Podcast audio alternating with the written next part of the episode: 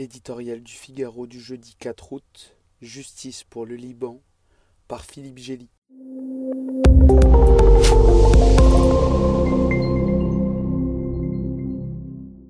Comme un symbole, l'effondrement de deux silos à grains sur le port de Beyrouth, dimanche dernier, est venu illustrer les effets délétères de l'inertie dans laquelle s'enfonce le Liban, au lieu d'affronter les conséquences de la catastrophe qui a saigné sa capitale il y a deux ans. Le 4 août 2020, des centaines de tonnes de nitrate d'ammonium, stockées sans précaution dans un hangar portuaire au vu et au su des autorités, ont provoqué l'une des plus grandes explosions non nucléaires de l'histoire, dévastant la moitié de la ville tuant au moins 215 personnes, en blessant 6500 autres et laissant 300 000 Beyrouthins sans logement. Depuis, rien. Des dégâts matériels toujours visibles même s'ils s'effacent petit à petit, la vie et le goût de la fête qui reprennent le dessus parmi la jeunesse, mais un traumatisme collectif intact, qu'aucune esquisse de justice n'est venue apaiser.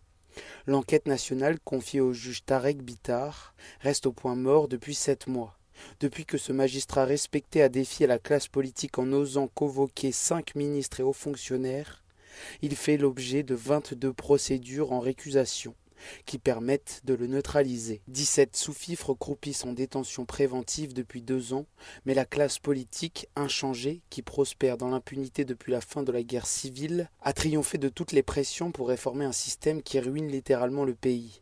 Emmanuel Macron s'était pressé dès le 6 août 2020 à Beyrouth, promettant aux Libanais Je ne vous lâcherai pas. Depuis, sa feuille de route est restée lettre morte, comme les exigences de réforme négociées par le FMI en échange de son aide.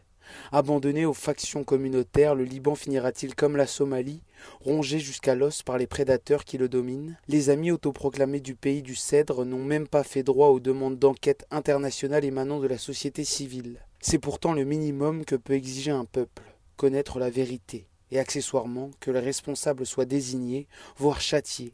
L'avenir du Liban dépend de cette nécessaire catharsis.